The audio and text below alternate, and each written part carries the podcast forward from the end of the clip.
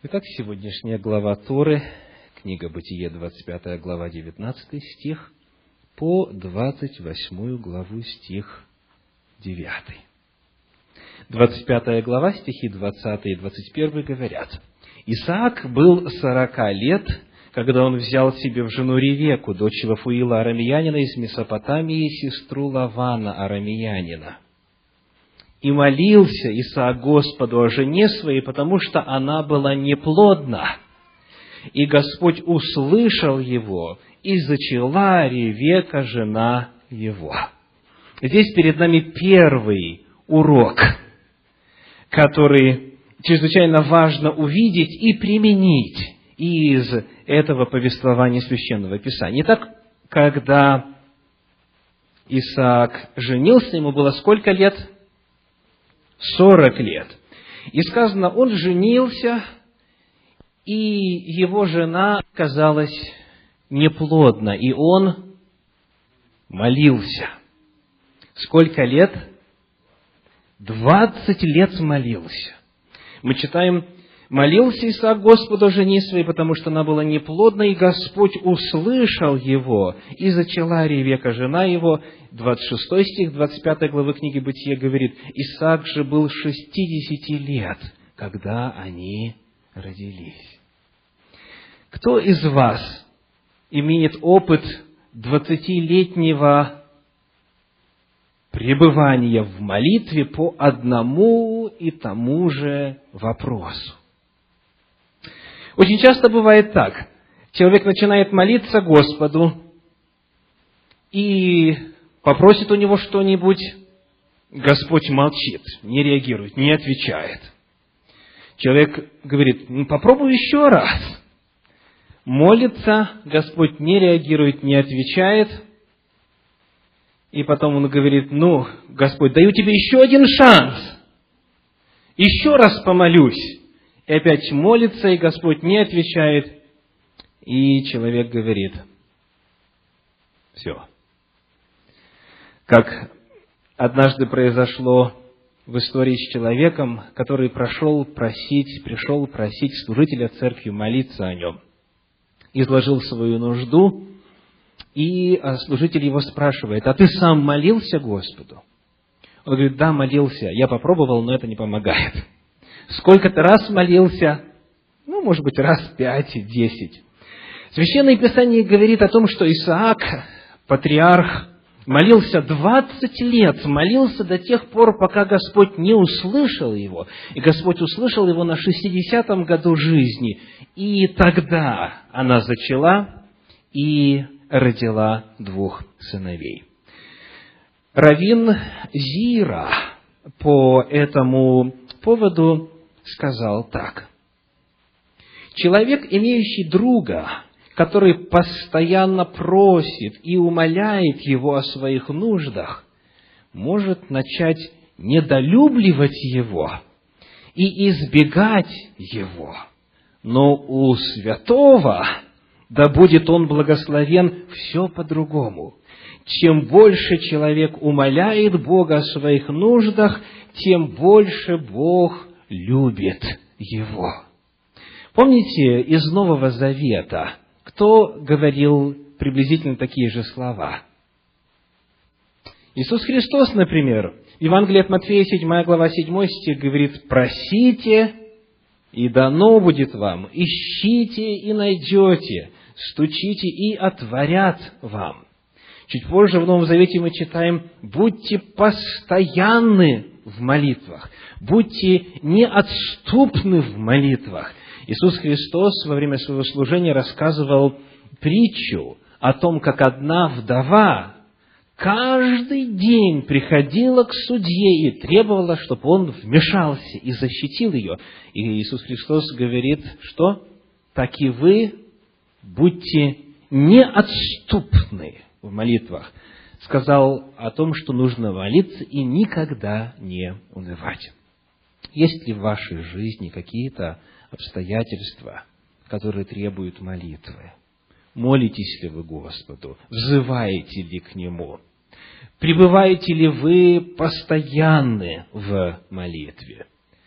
помните, что такова воля Господня, чтобы молитва была неотступной, чтобы молитва была постоянной, искренней и с верою на ответ. И на двадцатом году Господь услышал Исаака, и Ревека, жена его, зачала. В 25 главе читаем стихи 22 и 23. «Сыновья в утробе ее стали биться, и она сказала, если так будет...» То есть, что будет? Если они будут сражаться, биться, то, она говорит дальше, то для чего мне это? И пошла вопросить Господа. Господь сказал ей, два племени в чреве твоем, и два различных народа произойдут из утробы твоей. Один народ сделается сильнее другого, и больше будет служить меньшему. Итак, она вопрошает Господа, и Господь что делает? Отвечает. Он посылает ей пророческое откровение – и в этом откровении Господь рассказывает ей о будущем, о будущем двух народов, израильского и едомского, едомляне, потомки Исава. И таким образом мы узнаем, что она уподобляется или она сподобилась пророческого откровения. Она сподобилась знания о будущем мы начинаем обнаруживать у нее пророческие способности. Далеко не каждому из нас Господь открывает вот так вот точно и конкретно будущее не только наше, но наших детей на многие-многие поколения вперед. И вот еще один из интересных моментов в этой недельной главе Торы, который показывает ее пророческие способности – Давайте посмотрим на 27 главу книги Бытие, стихи 41 и 42. 27 глава, стихи 41 и 42. «И возненавидел Исаф Иакова за благословение, которым благословил его отец его. И сказал Исаф в сердце своем, приближаются дни плача по отце моем, и я убью Иакова, брата моего, и пересказаны были Ревеке, слова Исава, старшего сына ее. Итак, как Исав сказал эти слова? В сердце своем, внутри. Он сказал в сердце своем, он не произнес их вслух, но Ревеке были пересказаны его слова. Это повторяет историю 18 главы книги «Бытие». Там в стихах с 12 по 15 говорится так. Бытие 18 глава, стихи с 12 по 15. Сара внутренно рассмеялась, сказав, «Мне ли, когда я состарилась, иметь сие утешение?» На что она так отреагировала? На слова ангела о том, что через год у нее будет сын. Ну, Саре в ту пору 89 лет. 90-й год идет. И сказано, она рассмеялась как? Внутренно. И вот дальше сказано, и сказал Господь Аврааму, отчего это рассмеялась Сара, сказав, неужели я действительно могу родить, когда я состарилась? Есть ли что трудное для Господа? В назначенный срок буду я у тебя, и в следующем году и у Сары будет сын. Сара же не призналась, а сказала, я не смеялась, ибо она испугалась. Но он сказал, нет, ты рассмеялась. Итак, обратите внимание, такая же история. Сара рассмеялась внутренно, а Господь говорит, Сара, ты чего смеешься? Он говорит Аврааму, почему Сара смеется? Она говорит, я не смеялась, она была права или нет?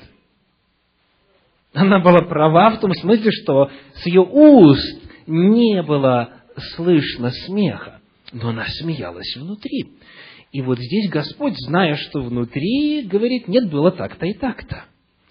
Здесь, в случае с Исавом, происходит то же самое.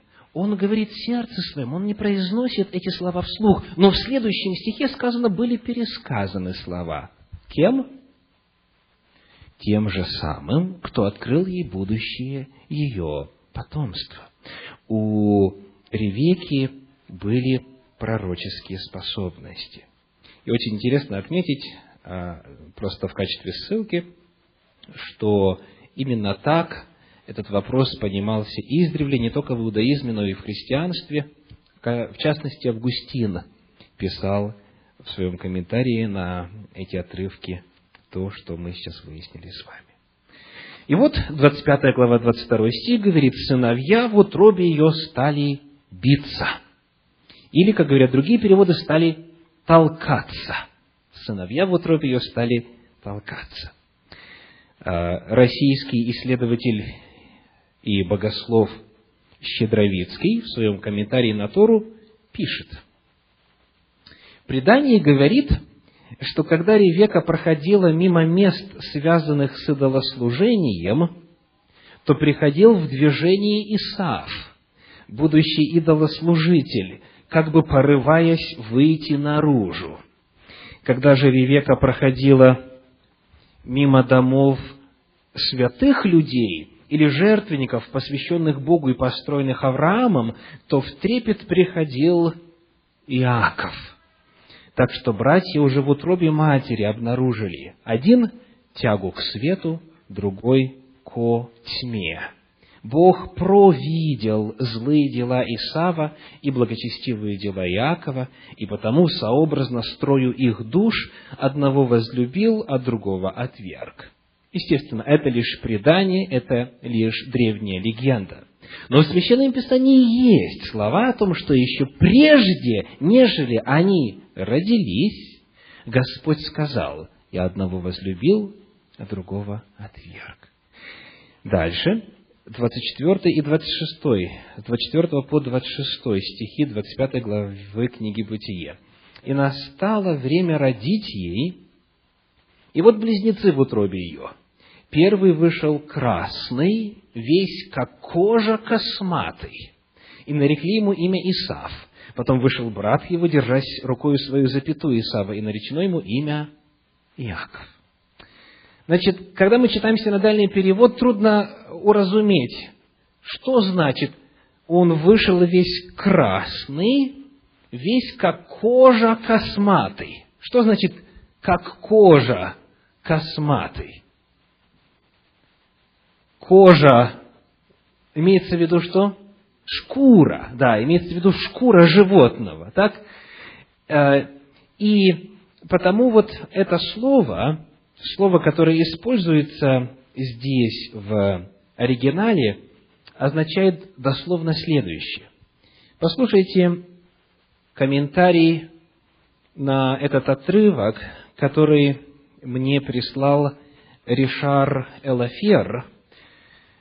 Ришар Элафер является руководителем мессианского служения в Генеральной конференции адвентистов седьмого дня. Он возглавляет служение иудеям и иудеев по всему лицу земли в церкви адвентистов седьмого дня.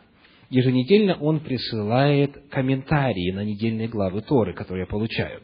И вот он говорит, имя Исав происходит от слова «трава» в иврите.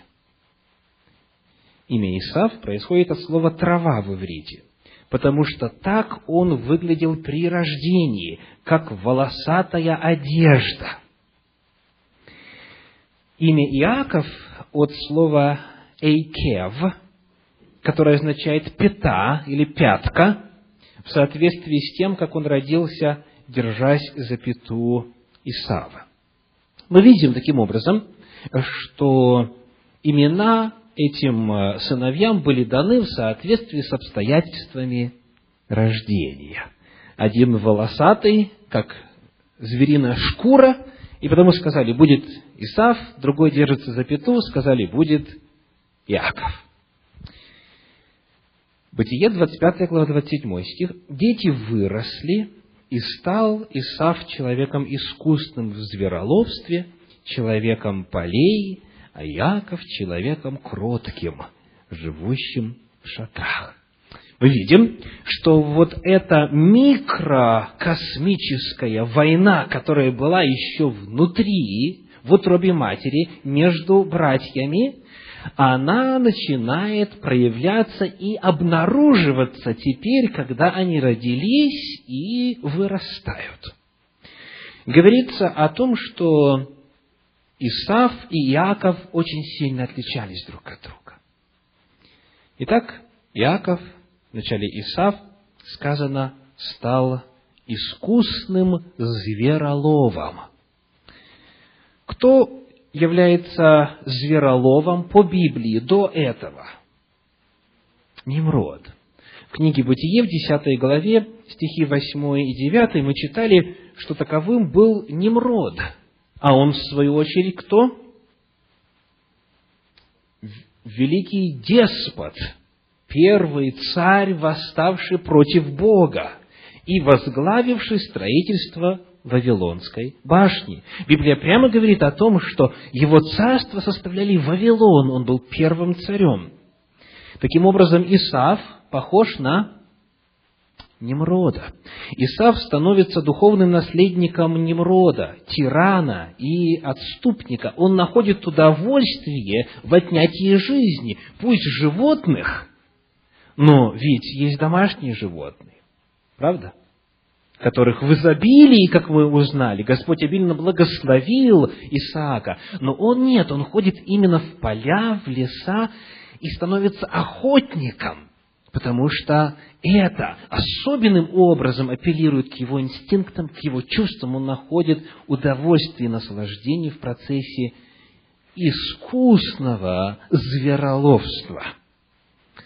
Мидраш, иудейский комментарий, объясняет, красный цвет – признак врожденной склонности к кровопролитию, которая в юные годы выразилась в страсти к охоте. А теперь давайте посмотрим на Иакова. Синодальный перевод говорит, а Иаков – человек кроткий, живущий в шатрах. Что означает слово «кроткий»? в подлиннике, в древнееврейском, используется слово «тама». «Тама» по-древнееврейски. И оно переводится следующим образом. «Тама» в древнееврейском английском словаре – это, во-первых, perfect, совершенный. Еще одно значение – complete, то есть цельный, цельный. А, переводится также как morally innocent – то есть в нравственном отношении невинный. Having integrity. Человек, обладающий честностью.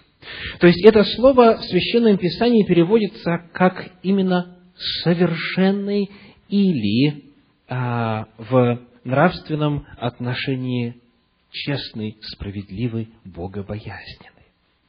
Таким образом, в одном предложении характеристика Исава дана, с одной стороны, и с другой стороны характеристика Иакова. Иакова тянет к Богу, тянет к нравственности, он совершенен, он живет в соответствии с волей Божьей, он близится к Богу. А Исав любит кровь, кровопролитие, он вторит Немроду, первому царю, богоотступнику после потопа. И вот 25 глава, 30 стих говорит. «И сказал Исав Якову, дай мне поесть красного, красного этого, ибо я устал. От всего дано ему прозвище Едом». В синодальном переводе очень смягчена мысль оригинала. У нас сказано «дай мне поесть». А а вот, например, pulpit commentary, один из распространенных комментариев в английском языке, говорит, что дословно эта фраза означает «дай, uh, let me swallow», то есть «дай мне проглотить красного этого», и это выражение означает вот такую, ж, такой процесс жадного употребления пищи. А, церковный комментарий адвентистов седьмого дня говорит – что слово, переведенное как «поесть», встречается только лишь в этом отрывке в Торе и означает to eat greedily, поедать жадностью или to devour. А вот devour означает пожирать. Он говорит, дай мне пожрать этого красного. То есть, это очень грубое такое выражение. А вот что говорит комментарий Санчина. Комментарий Санчина – это тот, который вы видите здесь на кафедре. Это традиционный э, классический комментарий в иудаизме. На странице 126 написано, вот эта фраза «поесть» буквально «залей мне в горло», говорит этот комментарий. Глагол, использованный здесь для описания действия, не встречается больше в тексте Торы. Он служит для создания образа животной жадности и несдержанности. Обращает на себя также внимание, как Исаф называет эту похлебку. Перед этим в тексте сказано, это была какая похлебка? Чечевичная. А он говорит, залей мне в горло это вот красное, красное это. То есть, обратите внимание, он не называет блюдо. Ему, то есть картина нарисована такая, ему как бы даже все равно, что там в горшке. Вот я вижу это красное, он не говорит, что это похлебка или чечевица, он просто говорит, вот, вот это красное залей мне в горло. То есть, иными словами, ему все равно, ему нужно набить чрево. И вот текст и слова, которые Моисей подбирает для передачи образа Исава, показывают весьма такую грубую, отталкивающую животную картину. 31 стих. Но Иаков сказал, «Продай мне теперь же свое первородство». «Продай мне теперь же свое первородство». Хочу прочитать вам вновь из комментария Санчина, страница 126 и 127. При первом знакомстве, пишет этот иудейский комментарий, при первом знакомстве с рассказом о покупке первородства, поведение Иакова представляется нечестным и вызывает неприязнь. Правда? Но при более внимательном прочтении мы замечаем, что первородство, которым так дорожит Иаков, вызывает у Эйсава насмешку и пренебрежение. Можно догадаться, что речь идет не о праве на получение большей доли наследства, которое останется после смерти отца, а о чисто духовных ценностях. Действительно, в те времена первородный сын становился духовным наследником, что в частности выражалось в обязанности приносить жертвы за всю семью. В патриархальной системе, напомним, патриарх был духовным вождем, он был священником. Поведение Исава не позволяло ему стать священником, приносящим жертву Всевышнему, который требует от человека доброты и справедливости. Яаков догадывался, что Исав был бы рад избавиться от обязанностей первородного сына.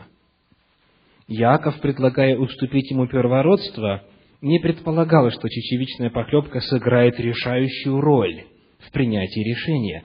Он хотел лишь убедиться в том, что первородство в глазах Исава не стоит дорого. И вот те же самые мысли мы встречаем в книге Елены Уайт «Патриархи и пророки». Все надежды и желания Исаака и Ревеки сосредотачивались на обетованиях, данных Аврааму и подтвержденных его сыну. Исав и Иаков знали об этих обетованиях. Их научили считать первородство делом великой важности – ибо оно включало в себя не только наследие земного богатства, но и духовное превосходство. Тот, кто получал это право, становился священником своей семьи, и в роду его потомков должен был появиться Искупитель мира. Помните обещание еще, Бытие 3 глава 15 стих. «Семя жены появится и поразит змея в голову». С другой стороны, существовали обязанности, которые возлагались на обладателя этого права. Тот, кто унаследовал эти благословения, должен был посвятить свою жизнь служению Богу. Подобно Аврааму, ему предстояло повиноваться Божьим требованиям. в супружестве, в своей семье, в общественной жизни, он должен был следовать воле Божьей. Исаак познакомил сыновей с преимуществами и условиями права первородства и четко объяснил, что оно принадлежит Исаву, как старшему сыну. Но Исав не питал любви к посвящению и не имел склонности к религиозной жизни. Предписания, обусловленные духовной стороной первородства, были для него неприятным и даже ненавистным ограничением – на закон Божий, который являлся условием божественного завета с Авраамом, Исав смотрел как на рабское иго. И вот дальше 32 стих говорит, Исав сказал, вот я умираю, что мне в этом первородстве? А, как э, пишет комментарий Саничина, в этой фразе выражено все мировоззрение Исава.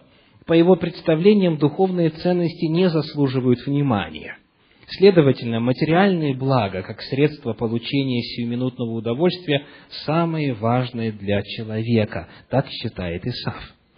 Вот давайте проанализируем эту фразу. Он говорит, вот я умираю, что мне в этом первородстве?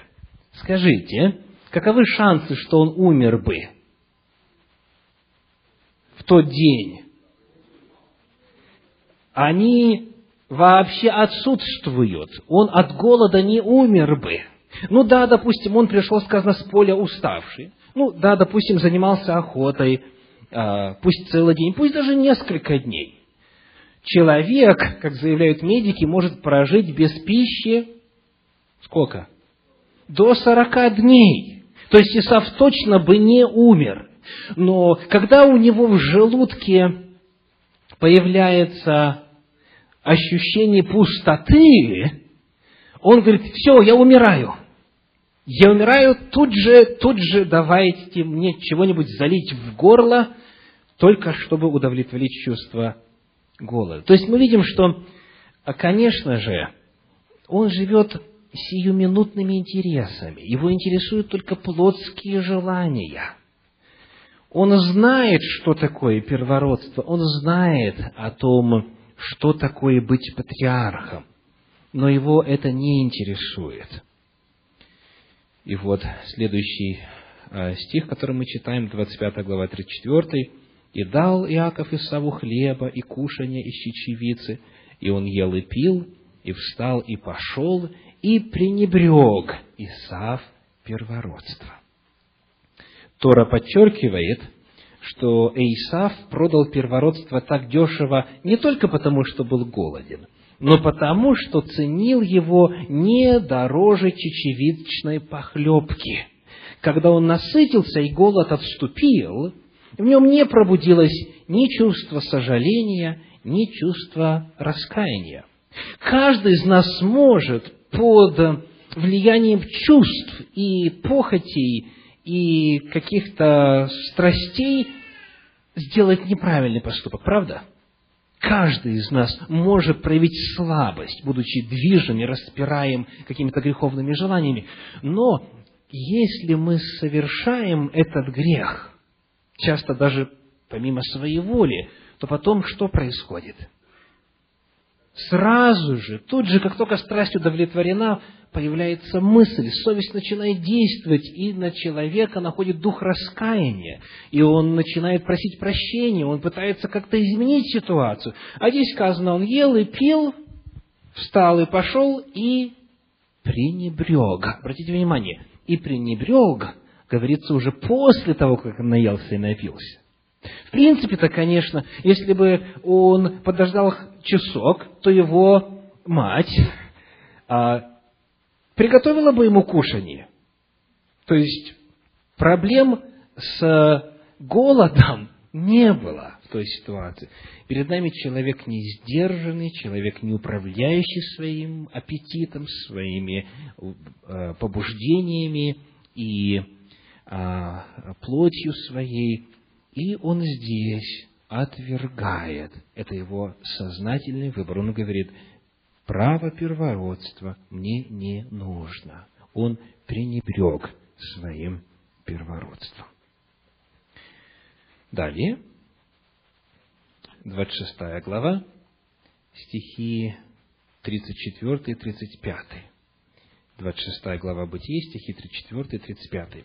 Мы сейчас с вами постепенно, все детальнее и детальнее рисуем образ Исава и образ Иакова. И был Исав сорока лет и взял себе в жены Иегудифу, дочь Беэра хитиянина, и Васимафу, дочь Елона хитиянина, и они были в тягость Исааку и Ревеке. Еще одно действие Исава, которое его характеризует. В его семье, у его родителей была моногамная семья. Да? У Исаака была одна жена, Ревека. И хотя общество, в котором Исаак жил, по обычаям того времени разрешало, по законам того времени разрешало брать вторую жену, если первая была бесплодна, вместо этого он молится. Он молится двадцать лет и верит, что Господь с его законной женой даст ему наследие. То есть у Исава был прекрасный пример. И вот это первая проблема. Он становится двоеженцем. Вторая проблема. Он берет из дочерей хетов, из язычников себе жен. Послушайте, что вновь говорит комментарий Санчина. Во-первых, у нас сказано, и были в тягость они Исааку и Ревике – а там перевод чуть другой, и они были душевным огорчением для Ицхака и Ривки.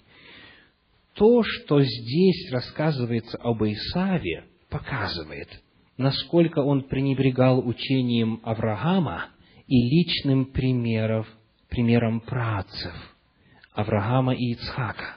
В данный момент проявилось то, что он действительно не был достоин благословений, предназначавшихся человеку, который станет продолжателем их дела. Когда нужно было искать жену Исааку, идут куда? Идут к родственникам. В Месопотамии идут туда, где сохраняется по-прежнему знание об истинном Боге. Но Исаву а, это не кажется путем которым он должен идти, и он берет язычниц. Он знает, что родителям это неприятно. Он знает, что его отец свою жену нашел у народа, который поклоняется Господу, но тем не менее а, Исаф идет своим путем. Вот здесь очень интересно в 26 главе а, прочитать пятый стих – 26 глава, 5 стих.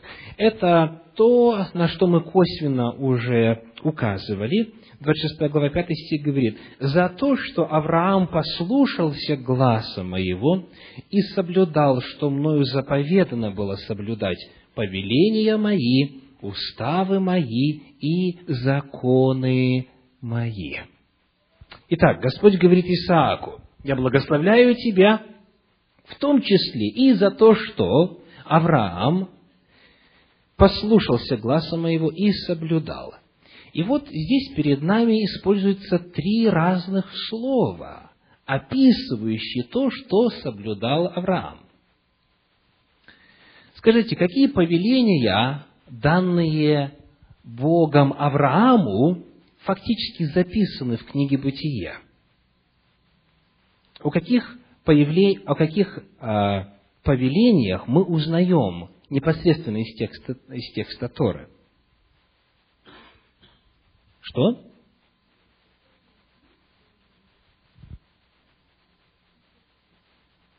Так. Ну, пожалуйста, пожалуйста. Кое-какие ответы есть, но давайте повторю вопрос. Какие конкретные заповеди, потому что, смотрите, здесь сказано, повеления мои, уставы мои и законы мои. Какие вы помните данные Аврааму?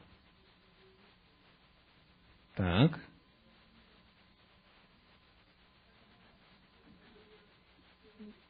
Обрезание. Единственная заповедь, которая вот так вот выражена четко, сделай так – То есть, когда сказано «повиновался глазу моему», это понятно. Господь сказал «выйди», и он вышел. Господь сказал, и он пошел.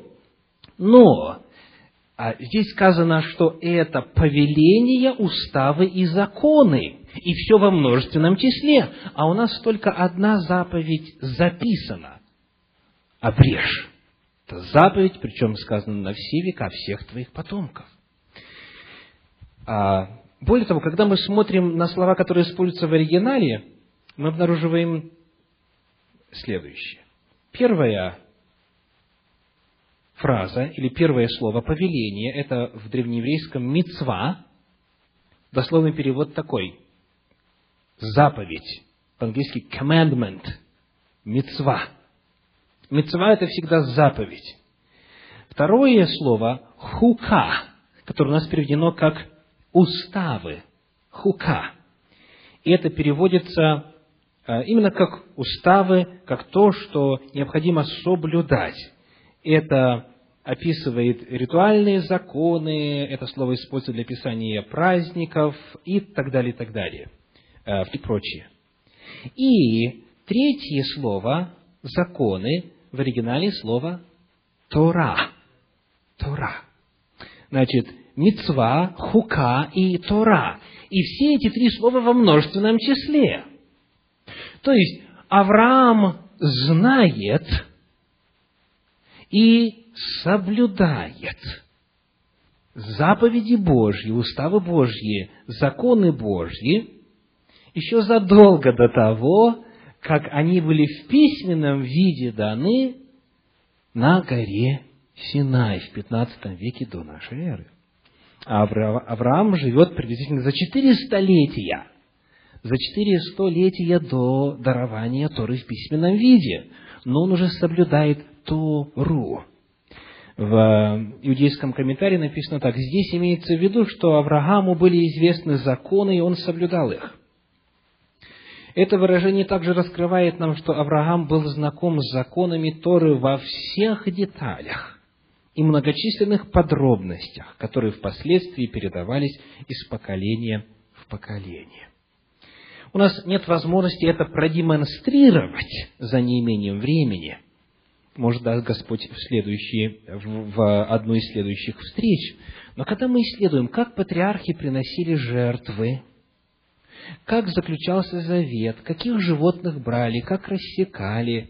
Когда мы исследуем, вот помните случай, например, о, это будет позже, потом позже поговорим. Мы видим, что они знают законы, которые позже окажутся записанными в книгу закона и живут по ним. И вот теперь история благословения. Она очень интересна. И мы сможем только затронуть несколько моментов в этой истории. Давайте а, вспомним, как все начинается. 27 глава, со второго стиха. Он сказал, «Вот я состарился, не знаю дня смерти моей. Возьми теперь орудие твои, колчан твой, лук твой, пойди в поле, налови мне дичи, приготовь мне кушанье, которое я люблю, и принеси мне есть, чтобы благословила тебя душа моя прежде, нежели я умру». Итак, эти слова о чем говорят? Касательно ощущений и ожиданий Исаака. Он скоро умрет. Он говорит, не знаю дня смерти моей, то есть вот-вот это может случиться, прежде, нежели я умру, хочу тебя благословить. Дальше, седьмой стих, когда Ревека пересказывает эти слова Иакову, она говорит, что Исаак сказал, «Принеси мне есть, чтобы благословила тебя душа моя прежде, нежели я умру». И дальше, э, десятый стих, «И благословлю тебя пред лицем Господним пред смертью моею». Это, это был четвертый, седьмой и теперь десятый. «А ты принесешь отцу твоему, и он поест, чтобы благословить тебя пред смертью твою». И в конце этой истории, 27 глава, 41 стих, Исав говорит в сердце своем, «Приближаются дни плача по отце моем». То есть, мы видим, что Исаак, очевидно, чувствует себя плохо. Он почувствовал, что вот-вот может умереть. Потому он торопится, он приглашает сына, чтобы тот это все сделал. Ревека тоже ожидает смерти Исаака. По ее словам, ее слова даже еще конкретнее звучат. Если Исаак говорит, не знаю дня смерти моей, я хочу сделать это до смерти, то она говорит, что а, значит, это нужно сделать перед смертью. И мы видим, что Исаав ожидает смерти Исаака. Он говорит, приближаются дни плача по отце моем. То есть он умрет, и, как правило, по традиции, а, был плач по смерти. То есть, вся эта история, она разворачивается в контексте ожидания смерти Исаака. Теперь, что это значит? Приходилось ли вам когда-нибудь быть на одре смерти имеется в виду рядом с человеком, который готовится умирать, присутствовать с одром смерти. Или, может быть, даже провожать человека в последний путь, когда он а, спускает дух. А в перспективе смерти, когда человек знает, что ему осталось жить немного, как правило, как правило, он хочет привести все в порядок, правда? И все, все вот эти нравственные глобальные вопросы, которые он откладывал, откладывал, откладывал, если он знает, что ему скоро нужно умереть, он, как правило, хочет решить их и привести в порядок. То есть, в этом контексте мы могли бы, мы должны были бы ожидать, что Исаак должен был бы все сделать правильно. И вот потому появляется очень интересный вопрос – Знал ли Исаак о воле Божьей касательно сыновей? Как вы думаете? Знал ли? Кто-то говорит, конечно, знал. Знал ли? А вот что пишет Елена Уайт в книге «Патриархи и пророки». Исаф нарушил одно из условий завета, которое запрещало брак между избранным народом и язычниками. Однако Исаак все еще был непоколебим в своем решении даровать ему благословение первородства. И дальше она пишет интересные слова.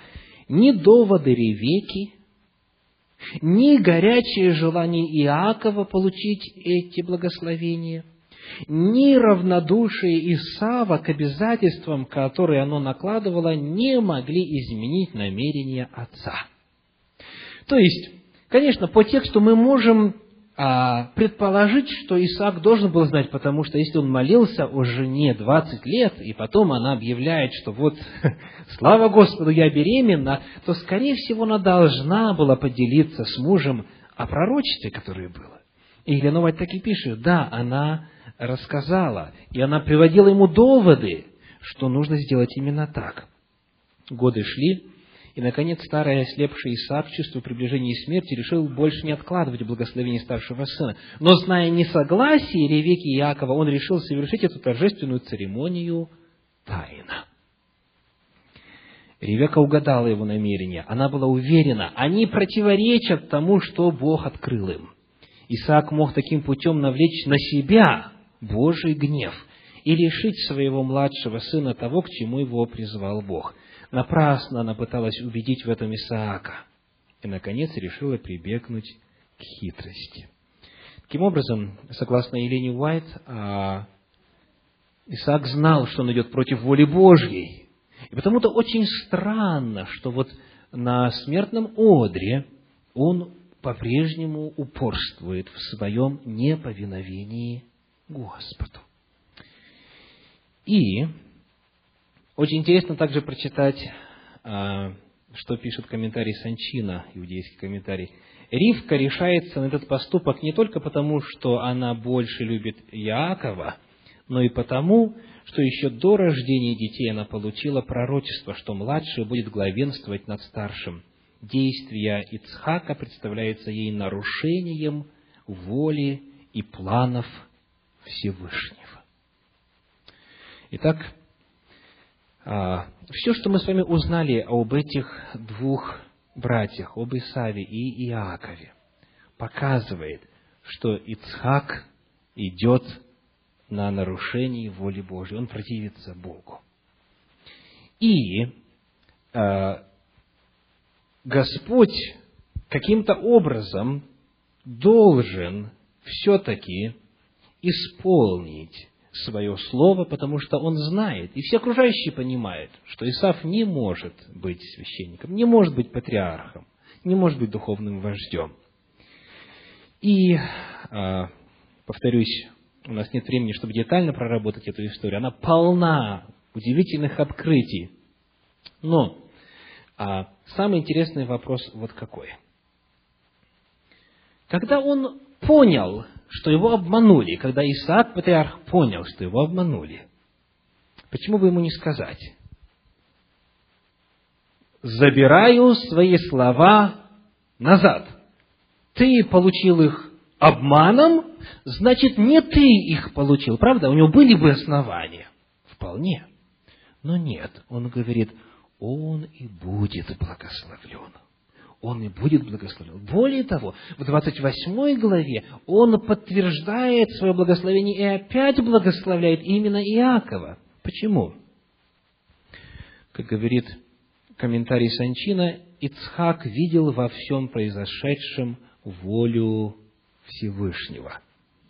А Ришар Элафер говорит в своем комментарии, когда Исаф в расстройстве открывает своему отцу, что Иаков купил право первородства, он об этом упоминает в 36 стихе, он говорит, не потому ли дано имя ему Яков, что он запнул меня уже два раза, он взял первородство мое, и вот теперь взял благословение мое. То есть, я прочитаю дальше, когда Исаак в расстройстве открывает своему отцу, что Иаков купил право первородства, Исаак осознает, что благословение было дано Иакову правильно и подтверждает благословение, которое он ранее дал Иакову. А Елена Уайт в книге «Патриархи и пророки» пишет, «Дрожа от изумления и отчаяния, старый слепой отец понял, что его обманули. Надежды, которые он столько времени нежно лелеял, рушились, и он остро почувствовал, какое разочарование ожидало его старшего сына. Все же в нем возникло убеждение, что его намерения разрушило проведение Божье, исполнив именно то, чего он не желал сделать. Он вспомнил слова ангела, сказанные Ревеке, и, невзирая на преступление виновного теперь Иакова, увидел в нем того, кто как нельзя лучше исполнит намерения Божьи. В то время как слова благословения были у него на устах, он испытывал особенное влияние Святого Духа. И теперь, зная уже обо всем случившемся, подтвердил благословение, непреднамеренно произнесенное над Иаковом. И вот самое интересное в этой истории для меня следующее. Кто помнит, сколько Исаак прожил всего? Умер ли он сразу в тот момент? Вы помните, прошло 20 лет, то есть Иаков убежал и 20 лет прожил в Месопотамии, потом он возвращается. Сколько было лет Исааку, когда он умер? 180 лет. 180 лет. Это Бытие 35 глава, 28 стих, для тех, кто записывает. Бытие 35, 28. И вот что интересно. А, последняя хронологическая деталь в повествовании перед благословением упоминается в 26 главе книги Бытие. Бытие 26 глава, стихи 34 и 35. Там говорится, «И был Исав сорока лет, и взял в себе» и так далее. Значит, Исаву сорок лет, Иакову сколько? Столько же. Да? Исаву и Якову столько же. Так? Они близнецы. И после 26 главы идет 27, в которой и рассказывается о благословении. И а, эта история начинается в следующем стихе после объявления возраста Исава. Итак, 26 глава раз, заканчивается стихами 34 и 35, и следующий рассказ – это история благословения. Мы не знаем точно, сколько прошло времени в этом промежутке, но если идти по хронологии, то Исаву здесь 40, Исааку сколько тогда? Исааку? Сто лет. Исааку сто лет, потому что у него они родились, когда ему было шестьдесят. То есть ему сто лет, он говорит, я умираю. И все думают, что он умрет. Но на самом деле он прожил еще 80 лет. Еще 80 лет прожил. И, сопоставляя все это, мы должны прийти к заключению, что, скорее всего, именно Господь спровоцировал эту ситуацию. Именно Господь послал э, какой-то недуг или какую-то болезнь Исааку, патриарху. И как только он подчинился воле Божьей, что произошло? Господь его восстанавливает, он живет еще 80 лет. И мы узнаем, что, опять же, согласно, согласно традиции, после благословения Исаак прозревает. Мы не знаем, это так или нет, но тем не менее в иудаизме сохранилась история именно таким образом. Да благословит всех вас Господь. Аминь.